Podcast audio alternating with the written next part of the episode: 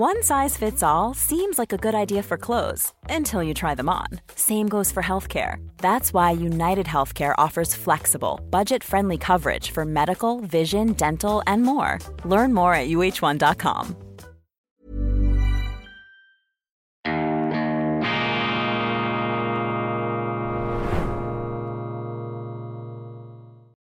Grüezi miteinander, ganz herzlich willkommen, meine sehr verehrten Damen und Herren, liebe Freunde aus nah und fern.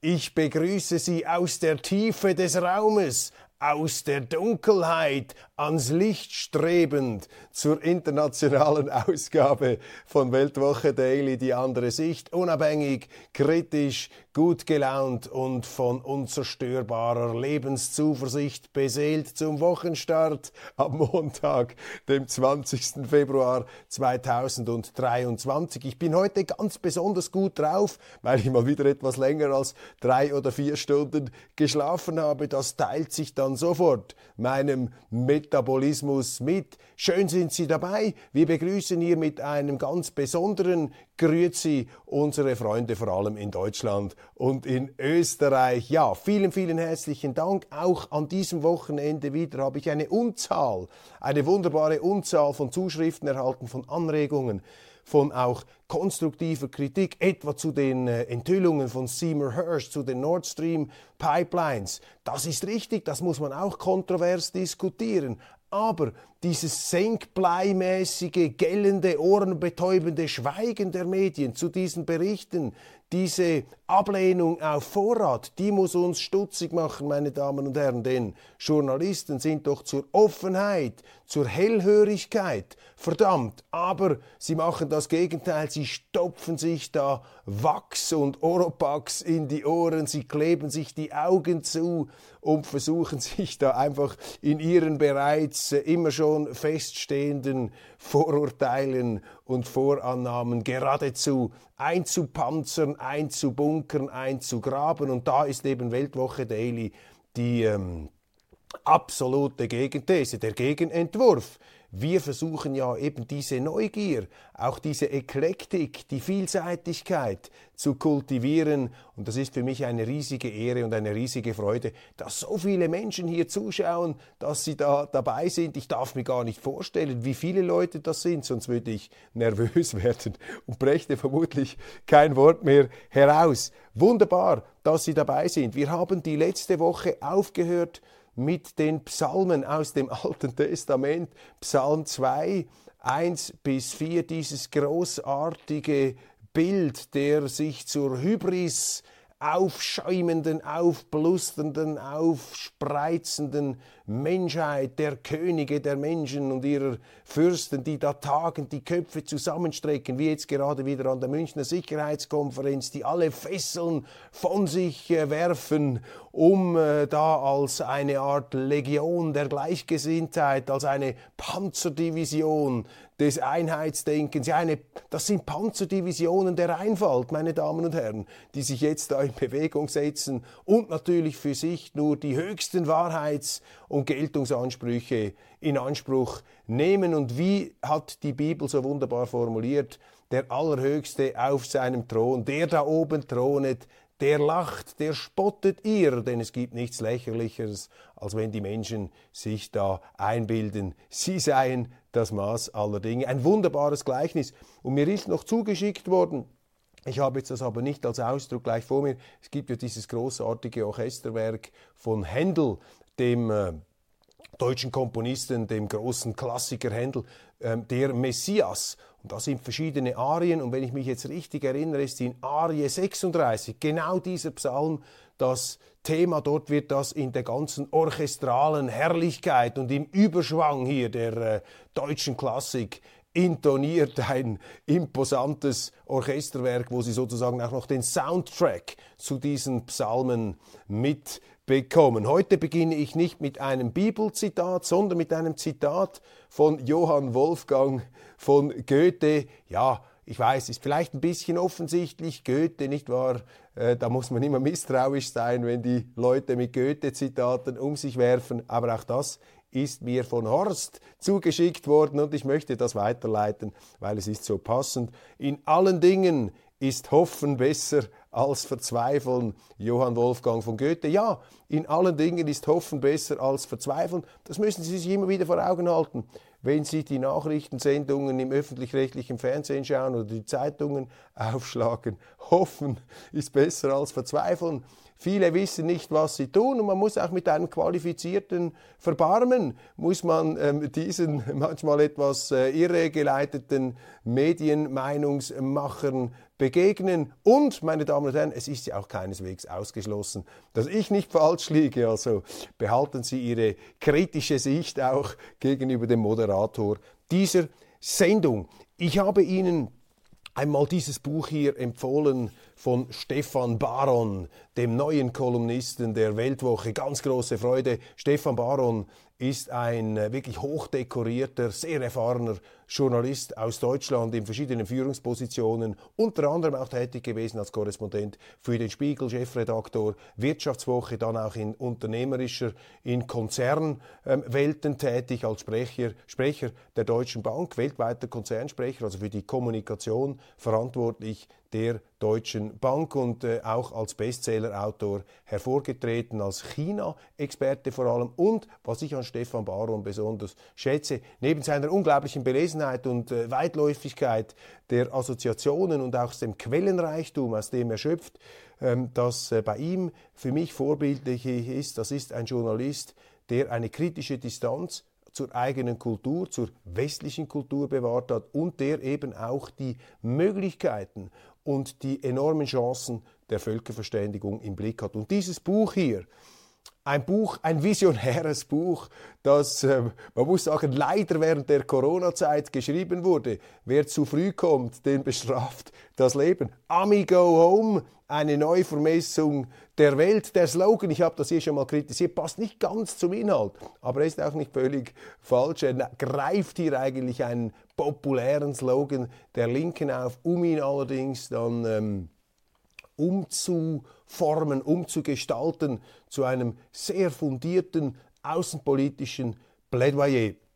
Und das eine, was in diesem Buch abgehandelt wird, und das habe ich bis jetzt vor allem ähm, herausgestrichen, ist die Kritik an der Außenpolitik der Vereinigten Staaten. Eine Kritik, die ja weltweit immer mehr ähm, Länder ähm, und Leute verlauten lassen. Ich habe gerade gestern äh, beim Abendessen mit einer äh, Runde von Freunden darüber gesprochen. Auch wir eigentlich die hard American Friends. Wir sind ähm, Transatlantiker in dem Sinn durch und durch begeistert. Wir sind der Ami-Flagge aufgewachsen. Wir haben der Musik zugejubelt, inspiriert. Selbst bei uns fast contre cœur, ähm, gegen den Strich. Ähm, scheinen da hässliche kleine Stimmen im Hinterkopf immer lauter zu werden, dass wir uns fragen, was ist mit den Amerikanern los? Die verrennen sich, die Supermacht des Friedens droht zu einer Supermacht des Unfriedens zu werden, vor allem unter der aktuellen Regierung. Man darf ja nie die ganzen äh, Vereinigten Staaten für eine Regierung haftbar machen, aber unter dieser Regierung Biden, da fängt es überall an zu brennen. Und ja, auch wenn man das nicht hören möchte, unter Vorgänger Trump hatten wir Ruhe im Stall.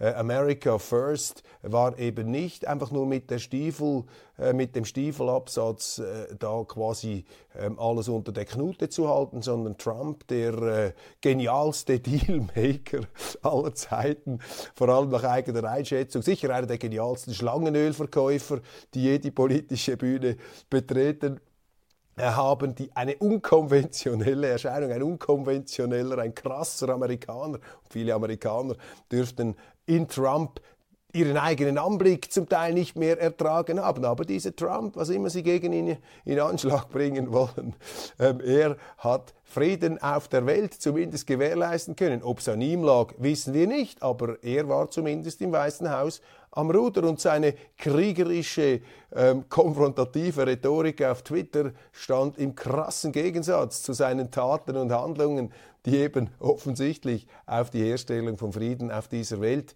ähm, ausgerichtet waren. Und kaum war Joe Biden im Amt, ging es los. Ähm, vielleicht auch äh, aus Überschätzungsgründen. Ein Putin hat vielleicht auch etwas Hybris verspürt, dachte, ja, dieser Biden ist zu schwach. Egal, wir haben da eine komplizierte Situation. Also, auch bei Amerika-Freunden steigt die Kritik, steigt die Skepsis. Und äh, Baron zeigt sehr minutiös die Probleme der amerikanischen Außenpolitik auf seit dem Zweiten Weltkrieg. Aber, und jetzt kommt das große Aber, das ist nur eine Hälfte dieses Buchs. Was eigentlich noch viel wichtiger ist, ist die Perspektive, die Stefan Baron aufzeigt für Europa, um wie man sich ohne mit den Amerikanern ähm, in einen Krieg zu gehen, gegen die Amerikaner äh, sich so sozusagen äh, konflikthaft abzusetzen, sich quasi gegen die Amerikaner zu stellen, zeigt Stefan Baron auf, wie sich eben Europa emanzipieren kann von den Vereinigten Staaten und dass es im Interesse, im übernationalen, im nationalen Interesse auch der europäischen Länder ist, diese ähm, Geiselhaft, muss man fast schon sagen, ähm, von Amerika zu durchbrechen, um eben wieder die Arme zu öffnen ähm, in Richtung Osten, in Richtung Süden.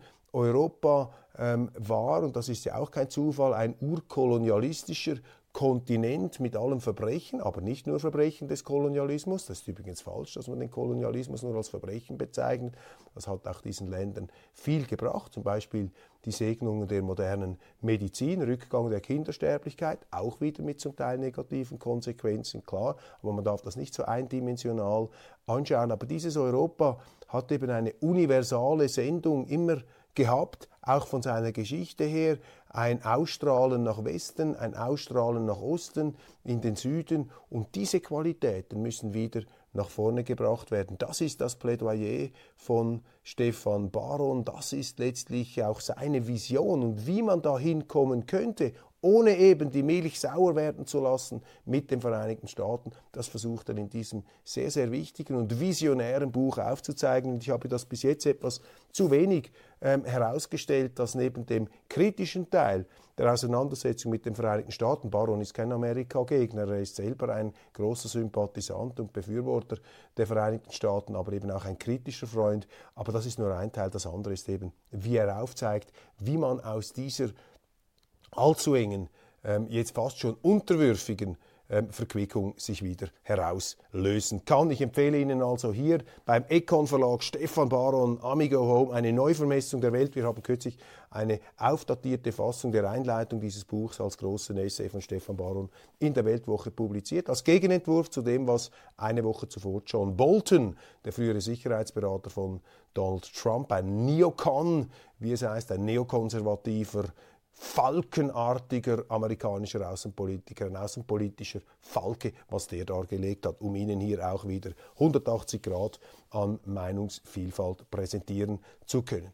Eine Nachricht, die am Wochenende untergegangen ist, die aber wichtig ist, gerade für Leute, die über den Tellerrand, Tellerrand hinausblicken. Bloomberg UK, also die Nachrichtenagentur, hat gemeldet, dass Rishi Sunak, der britische Premier, einen Deal macht jetzt mit Nordirland im Zusammenhang mit diesen Grenzstreitigkeiten, im Zusammenhang mit dem Brexit. Und da lauten jetzt die Interpretationen auch von Bloomberg, dass Sunak den Brexit rückgängig machen wolle.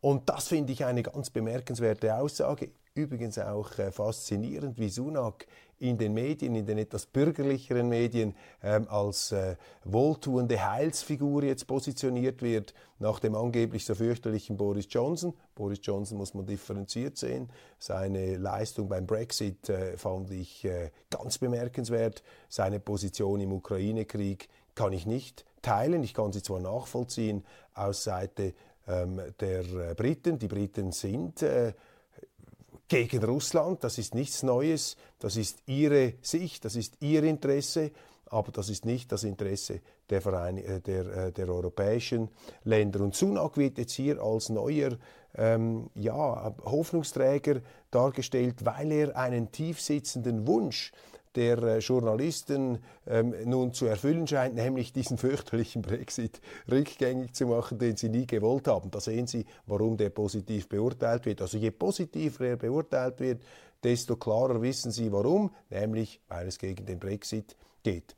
Noch ein Wort zu den ähm, Interessen Europas auf der Welt, noch eine kleine Nachlese zu dem äh, Buch von Herrn Baron, was ich äh, vorhin nicht gesagt habe. Ich habe in der, äh, am letzten Freitag ein Interview gemacht mit dem amerikanischen Professor John Mearsheimer, eine ganz große Figur der Geopolitik. Er ist ein hochdekorierter Professor an der äh, University of Chicago und eine unkonventionelle Stimme der Vernunft, auch eine unbequeme Stimme der Vernunft aus meiner Sicht. Das ist meine Einschätzung. Er ist einer, der sagt, dass ganz klar der Krieg in der Ukraine provoziert worden sei durch die Vereinigten Staaten von Amerika. Das rechtfertige allerdings nicht die Handlungen Putins und es sei falsch für die Amerikaner, mit den Russen in einen Krieg hineinzugehen.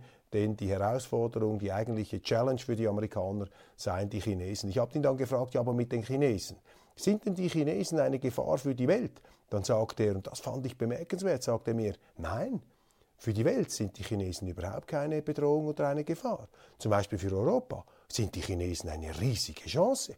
Und Europa muss alles daran setzen, um mit den Chinesen gut zusammenzuarbeiten. Aber für die Amerikaner sind die Chinesen eine Bedrohung, weil die Amerikaner aufgrund der Geschichte, aufgrund des Zweiten Weltkriegs viele Bundesgenossen haben im pazifischen Raum, die eben Konfliktbeziehungen haben zu China und die Amerikaner sind da zu Breitstands- und Treuepflichten ähm, aufgerufen. Und deshalb werden da die Chinesen und die Amerikaner auf kurz oder lang, sie sind ja jetzt schon, miteinander ins Gehege kommen. Das allerdings ähm, bedeutet dann wiederum, dass aufgrund der ganzen China-Ausrichtung sich der Konflikt zwischen Europa und Amerika verschiefen, ver, ver, äh, vertiefen und verschärfen werde. Mit anderen Worten, wir steuern auf eine gefährlichere Welt zu, auf eine gefährlichere Zeit. Und ähm, umso wichtiger scheint es ähm, zu sein, dass man sich eben auf die äh, nationalen Interessen wieder stärker besinnt und diese Interessen auch vertritt. Dafür muss man sich nicht schämen, dafür muss man sich nicht entschuldigen, man darf sie aber nicht außer Acht lassen, wenn man das macht, wie jetzt Europa als faktisches Protektorat der Vereinigten Staaten dann produzieren sie brodelnden Unmut, der sich dann irgendeinmal als äh, politischer Fanatismus auch bahnbrechen kann. Ist also gefährlich, wie jetzt hier eine Art äh, Dampfkesselstimmung oder sozusagen eine, eine Senkbleistimmung verbreitet in Europa, dass man eben äh, bestimmte ähm, kritische Stimmen gegenüber der amerikanischen Außenpolitik aus europäischer Sicht, dass man die unterdrückt und die werden unterdrückt. Ganz klar, in Deutschland gibt es sogar aktive Bestrebungen der Bundesregierung, hier zensurierend auf die Medien einzuwirken. Ich komme später noch darauf. Münchner Sicherheitskonferenz ist zu Ende gegangen am Sonntag. Ready to pop the question? The jewelers at BlueNile.com have got sparkle down to a science with beautiful lab-grown diamonds worthy of your most brilliant moments. Their lab grown diamonds are independently graded and guaranteed identical to natural diamonds, and they're ready to ship to your door. Go to Bluenile.com and use promo code LISTEN to get $50 off your purchase of $500 or more. That's code LISTEN at Bluenile.com for $50 off. Bluenile.com code LISTEN. This is Paige, the co host of Giggly Squad, and I want to tell you about a company that I've been loving Olive and June. Olive and June gives you everything that you need for a salon quality manicure in one box. And if you break it down, it really comes out to $2 a manicure, which is absolutely insane. It's also so easy to get salon worthy nails at home with Olive and June. The difference between how your nails used to look when you did them yourself and now with the Manny system is a complete game changer. The best thing about Olive and June too is it's a quick dry. Dries in about one minute, lasts for five days, and full coverage in up to one to two coats. Visit oliveandjune.com slash perfectmanny20 for 20% off your first system. That's oliveandjune.com slash perfectmanny20 for 20% off your first system. System. Nur ganz kurz vor einem Jahr äh, hatten wir dort Siegestrunkenheit, Siegeszuversicht. Ähm, äh, Russland äh, faktisch am Boden, wir marschieren da durch etc. Sie kennen diese Töne aus dem Russlandfeldzug der Wehrmacht, äh, auch ein fürchterliches äh, äh, Schauspiel, auch der Selbstüberschätzung und die Menschen scheinen manchmal oder die Politiker nicht so viel aus der Geschichte lernen zu wollen. Dieses Jahr eine etwas gedrücktere Stimmung. München das Eingeständnis, dass die Russen noch nicht geschlagen sind. Man ist da auch nicht so richtig vorangekommen mit einer weiteren Eskalation der Waffen, scheinen sich da entgegen den Parolen und den schrillen Slogans, die Sie da immer wieder hören in den Medien und in der Politik, scheint sich doch irgendwo eine gewisse Ratlosigkeit breit zu machen. Man äh, merkt, man kann das ja nicht einfach vom Tisch wischen, dass diese Waffenlieferungen jetzt nicht die ganz große Differenz auf dem Schlachtfeld gebracht haben. Ja, die Russen kommen vielleicht nicht so schnell voran wie sie das ursprünglich gedacht haben. Gleichzeitig ist das aber auch ein Beweis dafür, wie der Westen die Ukraine, die ja faktisch schon am Boden lag, 2014, 2015, das, das Regime damals, äh, das hier ähm, äh, die Ukraine wirklich massiv aufgerüstet worden ist durch den Westen, was wiederum in Russland jetzt mit zunehmender Dauer des Kriegs einen Schulterschluss hinter Putin bewirkte. Dazu haben wir auch ein spannendes Interview in der kommenden Weltwoche am nächsten Donnerstag mit dem italienisch-russischen Architekten Lanfranco Cirillo, der aus erster Hand erzählt, wie es ist, in diesem sanktionierten Russland zu leben. Und ich kann Ihnen einfach hier vorwegnehmen, das ist also sehr überraschend und zeigt aus dieser Sicht, dass diese Sanktionspolitik komplett gescheitert ist. Die schadet Russland kaum, zumindest nicht merkbar, aber sie schadet enorm Europa, sie schadet enorm Deutschland. Und da hat man auch gemerkt, oder, dass diese Strategie nicht so recht aufzugehen scheint und deshalb rasender Stillstand, etwas aufgekratzte Betriebsamkeit, aber in den Resultaten ist da wenig herausgekommen. China interessant, Wang Yi, der außenpolitische Vertreter Chinas, hat den Amerikanern klipp und klar gesagt, wir lassen uns von euch nicht reinreden, äh, ihr könnt es vergessen, lasst gefälligst die Finger von unserer Außenpolitik. Es heißt jetzt auch, dass die Chinesen allmählich Russland ähm, äh, unterstützen möchten, militärisch, dass auch viele Drittweltstaaten auf der Seite Russlands sind. Und ich finde das beunruhigende Zeichen. Warum? Weil ich bin kein Gegner der Amerikaner. Und natürlich sind die Amerikaner eine ist Amerika eine bessere Demokratie als andere Länder, als Länder wie China oder Russland. Aber die Amerikaner durch Übertreibung haben es fertiggebracht, sich zum Feindbild zu machen in zu vielen Ländern. Und eine Nebenwirkung dieses Kriegs, eine tragische Nebenwirkung ist, dass natürlich jetzt immer mehr Länder ähm, aufstehen gegen diese als Joch empfundene Dominanz, hegemoniale Dominanz der Amerikaner und sich da mit den Russen zusammentun, mit den Chinesen zusammentun, die möglicherweise auch radikalisiert werden durch diese amerikanische Präpotenz. Das stachelt ja in diesen Ländern dann auch wieder Stimmungen und, ähm, und, äh, und Ideologien hervor, die uns nicht gefallen können.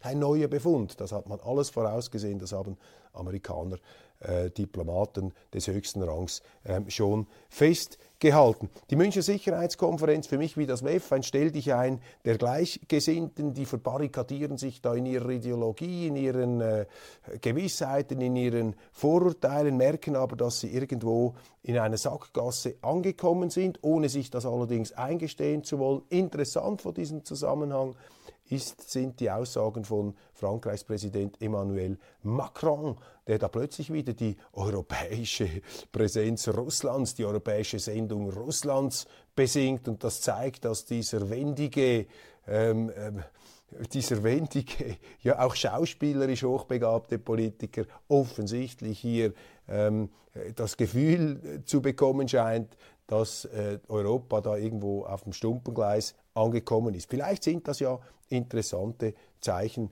der äh, Besinnung, der Rückbesinnung. Noch zu China. Ähm, der Wang Yi an der Sicherheitskonferenz hat übrigens auch gesagt, Taiwan ist kein unabhängiges Land.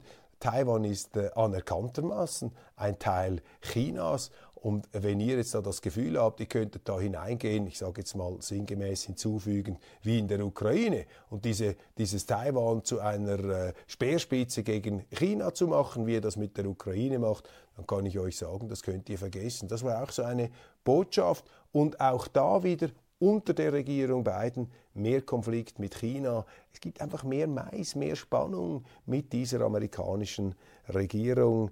Das sind äh, keine guten Anzeichen, aber äh, es sind ja dann bald wieder Wahlen und vielleicht wird es ja dann besser. Große Rede von Viktor Orban, dem ungarischen Ministerpräsidenten zur Lage der Nation. Viktor Orban für mich Europas Churchill, der ganz große, einer der letzten Realisten. Und diese Rede, die Sie im Internet äh, sicher finden können, auch in Übersetzung. Ich empfehle Ihnen, sie zu lesen. Das ist eine Rede, die Ihnen zeigt, was für ein himmeltrauriger Unsinn die ganze Zeit über diesen Orban geschrieben wird. Und dieser finstere Autokrat, dieser Ideologe, dieser Nationalist, das können Sie, Entschuldigung, das können Sie sich abschminken. Orban ist ein Pragmatiker. Orban ist ein Mann, ja ein Patriot, der hat sein Land gern. Ist das heute auch schon verboten, wenn man sein eigenes Land gern hat, wenn man es vielleicht sogar liebt. Wobei mit der Liebe ist es so eine Sache in der Politik. Ich äh, misstraue immer etwas Politikern, die vom Wort Liebe reden. Sagen wir einfach, er hat sein Land gern und das ist doch schön, dass es noch Politiker gibt, die ihr Land gern haben. Und wissen Sie, was das Bemerkenswerte an dieser Rede ist? Das möchte ich hier herauspicken. Viktor Orban sagt an einer Passage, dass Ungarn NATO-Mitglied sei. Und zwar Ungarn sei ein stolzes NATO-Mitglied und es sei wichtig, dass Ungarn NATO-Mitglied sei, quasi als Außenposten Europas hier unter diesem Schutzschirm. Aber gleichzeitig, auch durch seine Argumente, die er in den letzten Wochen und Monaten gebracht hat, ist Viktor Orban auch ein konstruktiver Kritiker eines NATO- Militarismus, eines NATO-Bellizismus, einer Kriegstrunkenheit dieser NATO. Und das ist für mich die ganz große Bedeutung von Viktor Orban. Er ist nämlich ein Insider dieser Organisationen. Er hat Ungarn gern, aber er ist auch ein Befürworter der NATO. Er ist ein glühender, ich glaube, man darf das so sagen, ein leidenschaftlicher Europäer. Er war der Lieblingsziehsohn von Altkanzler Helmut Kohl in Deutschland konnte sogar äh, Würdigungen schreiben und so weiter. Die haben ein ganz enges Verhältnis gehabt und Viktor Orban ist ein leidenschaftlicher Transatlantiker. Er ist ein Freund des Westens. Er hat in England studiert. Er ist ein Befürworter. Ja, er ist ein Pfeiler auch der Europäischen Union. Und das ist seine Bedeutung, dass er eben innerhalb dieser Institutionen kritisch einwirkt von innen und nicht von außen daran ähm, herantrommelt und dagegen anrennt, sondern eben von innen her wirken kann. Und deshalb ist es so bezeichnend und so beelendend, dass dieser Kritiker im Innern von den anderen Insidern immer wieder ausgegrenzt wird, dass sie gar nicht hören wollen, was dieser Viktor Orban, ein hochinteressanter Mann, auch mit einer hochinteressanten Biografie, nein, nobody is perfect, auch er hat seine Fehler und sie müssen jeden Ministerpräsidenten kritisch sehen, aber man muss doch auch seinen Wert im Auge behalten können. Man muss doch auch das schätzen können. Also Viktor Orban für mich ganz groß und mit dieser Rede eben von innen heraus wirken, ähm, das ist doch genau die Bedeutung, das ist die Wirksamkeit, die er entfalten kann, das ist der Nutzen, die Nützlichkeit, die er hier bringt, aber eben in unserer betonierten Meinungseinfalt, in diesen Panzerdivisionen der, der Einfalt, die sich da auf machen, aufmarschieren, eben wie im Psalm 1, äh 2, 1 bis 4, nicht wahr? Entfesselt und dem lieben Gott da das Gorgonenhaupt der Anmaßung entgegenstreckend. Ja, da wirkt natürlich so ein Orban als Störfaktor. Aber das zeigt nicht, dass Orban falsch liegt. Ganz im Gegenteil. Die anderen sind da als Geisterfahrer unterwegs. Ganz wichtig, diese Rede. Wer ist schuld am Ukraine-Krieg? Wer ist eigentlich schuld am Ukraine-Krieg? Das ist ja eine der ganz großen Fragen, über die, über die man gar nicht mehr ähm, reden darf. Das ist ja das Tabu schlechthin. Ja, was jetzt Köppel, wollen Sie jetzt auch noch diese Frage hier ähm, neu aufrollen? Ja, selbstverständlich wollen wir auch diese Frage neu aufrollen. Ich kann das heute nicht machen. Ich möchte das nur ganz kurz antönen. Ähm, es ist hochinteressant und es wird eben komplett ausgeblendet. Man müsste hier einmal mit äh, geschulten Völkerrechtlern darüber sprechen. Nicht? Also für den Westen, auch an der Münchner Sicherheitskonferenz ist das ja ausgemacht, die Russen machen hier einen völkerrechtswidrigen Angriffskrieg. Und äh, daran darf nicht gerüttelt werden, daran gibt es keinen Zweifel. Und ausgehend von dieser These hat ja diese ganze moralische äh, Selbstaufrüstung hier stattgefunden, eben im Sinne von Psalm 2, 1 bis 4. Sie werfen alle Fesseln ab, tagen, strecken die Köpfe zusammen und sind sich ihrer Sache so sicher wie nie dann wird es ja immer gefährlich, das wissen wir aus der Menschheit und der liebe Gott lacht über diese Anmaßung. Aber ich glaube, es würde sich einmal lohnen, diese Frage wirklich zu vertiefen. Denn die äh, Russen, Außenminister Lavrov und auch äh, Präsident Putin haben gesagt, nein, nein, das ist kein völkerrechtswidriger Angriffskrieg. Wir berufen uns auf Artikel 51 der UNO-Charta, genauso wie das die NATO gemacht hat äh, im Jugoslawienkrieg. Ähm, und wir kommen hier dem, äh, wir nehmen in Anspruch das natürliche Recht auf Selbstverteidigung. Warum? Weil ähm, im Vorfeld dieses Krieges eine Eskalation der Bombardamente der ukrainischen Armee Richtung Donbassgebiete stattgefunden hat. Wir hatten dort einen achtjährigen Bürgerkrieg, 14.000 Tote, vornehmlich ähm, Tote russisch, äh, russischsprachiger Herkunft. Ähm, Frauen, Kinder, Zivilisten sind einfach umgebracht worden als Kollateralschäden, fürchterliches Wort, dieses Krieges. Und es hat im Vorfeld des äh, Einmarsches der Russen tatsächlich eine Verschärfung der, des Artilleriebeschusses gegeben. Das sage nicht ich, das sind Dokumente der OSZE, der Organisation für Sicherheit und Zusammenarbeit in Europa. Und aufgrund dieser Eskalation, Lavrov hat damals gewarnt, übrigens Reuters hat es berichtet, ähm, Mitte Februar ähm, des letzten Jahres, und aus dieser Eskalation seitens Kiews, auch der Aufrüstung, die betrieben worden sei, habe Russland in Anspruch genommen Artikel 51 der UNO-Charta. Jetzt sage ich nicht, dass das das Urteil ist, aber darüber müsste man doch einmal diskutieren. Diese Frage, die darf man doch noch stellen dürfen. Und da muss man doch einmal mit äh, Völkerrechtlern darüber diskutieren. Davon bekommen sie aber nichts mit. Das ist hier äh, ein ganz großer, äh, schnaubender Elefant in der Mitte des Raums. Und ich denke, es ist sehr wichtig, auch die Kriegsursachen zu verstehen, denn nur wenn Sie die Kriegsursachen verstehen, finden Sie vielleicht auch Auswege aus einem kriegerischen ähm, äh, Debakel, wie wir es jetzt ähm, erleben. Was haben wir noch an Nachrichten, die zwingend vermeldet werden müssen? Vielleicht noch dies hier ganz zum Schluss, meine Damen und Herren, in Deutschland ist ein sogenanntes Lieferketten-Sorgfaltspflichtengesetz, kurz LKSG, in Kraft getreten. Ein Lieferketten-Sorgfaltspflichtengesetz. Also ich glaube, man müsste einmal den äh, Nobelpreis für verkomplizierte Beamtensprache äh, diesen äh, genialen äh, Wortschmieden und Wortfabrikanten verleihen, die da in den deutschen Ministerien solche Wortmonster hervorbringen. Fast schon wieder bewundernswert. Lieferketten-Sorgfaltspflichtengesetz. So, jetzt habe ich ganz schnell im Griff. LKSG, das ist eingeführt worden, es mehrt sich die Kritik und ich kann Ihnen sagen, das ist tödlich für die deutsche Industrie. Worum geht es da? Das kommt natürlich von ganz links, das kommt von den NGOs, das kommt von den Marktwirtschaftsabschaffern und die wollen nun jedes Unternehmen in Deutschland verpflichten, über alle Lieferketten, die ja zum Teil international ausdifferenziert sind, sicherzustellen, dass die eigene Rechtsordnung Deutschlands mit all ihren Woke- und Diskriminierungs- und Diversity- und Gender-Regeln, dass die auch bei allen Lieferanten gelten. Wenn nicht, kannst du angeklagt werden. Und das ist, meine Damen und Herren, das ist ein tödlicher Torpedoangriff auf die Marktwirtschaft in Deutschland. Das ist Abschaffung der Marktwirtschaft mit einem Mittel, das sich aber tarnt in der Gutmenschensprache als, äh, ja, wir wollen doch gegen Diskriminierung sein, kann niemand dagegen sein. Das ist ein brandgefährliches Gesetz. Wir haben in der Schweiz das auch gehabt unter dem Stichwort Konzernverantwortungsinitiative. Das wurde aber abgelehnt in Deutschland haben sie ja keine direkte Demokratie, also kommt solcher Unsinn leichter durch. Und das macht den Unternehmen zu schaffen. Das ist auch ein Symptom dafür, dass in der wohlstandsverwahrlosten linken Gesellschaft, die wir in der Politik überproportional vertreten haben, weil die Linken können in der Politik sehr viel Geld verdienen, viel mehr als in der Wirtschaft. Darum haben sie mehr Linke in der Politik, übrigens auch in nicht nur linken Parteien.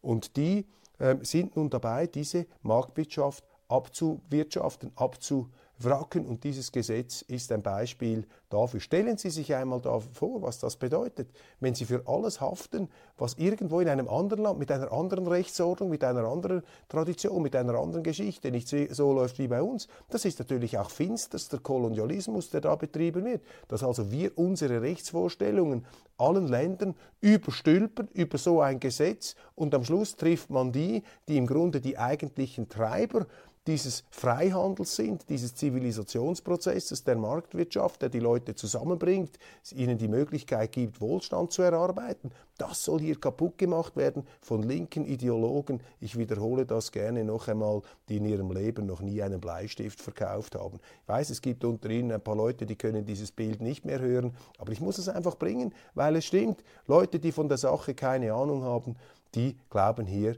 äh, den Firmen Vorschriften machen zu können, die Arbeitsplätze sichern. So machen sie den Wohlstand in Deutschland kaputt. Und ich schließe mit einem Zitat von Henry Kissinger, der einmal gesagt hat, um sich einer Sache absolut sicher zu sein, muss man entweder alles darüber wissen oder nichts. Also die, die dieses Gesetz gemacht haben, die wissen nichts von Marktwirtschaft, Freihandel und äh, globalem Zusammenwirken. Und das muss doch das Ziel sein, dass wir hier wieder zu einer friedlichen Koexistenz kommen. Meine Damen und Herren, das war's von Weltwoche Daily international aus der Tiefe des Raumes. Ganz herzlichen Dank für die Aufmerksamkeit. Wir sehen uns hoffentlich morgen wieder. Ich wünsche Ihnen einen wunderschönen Tag.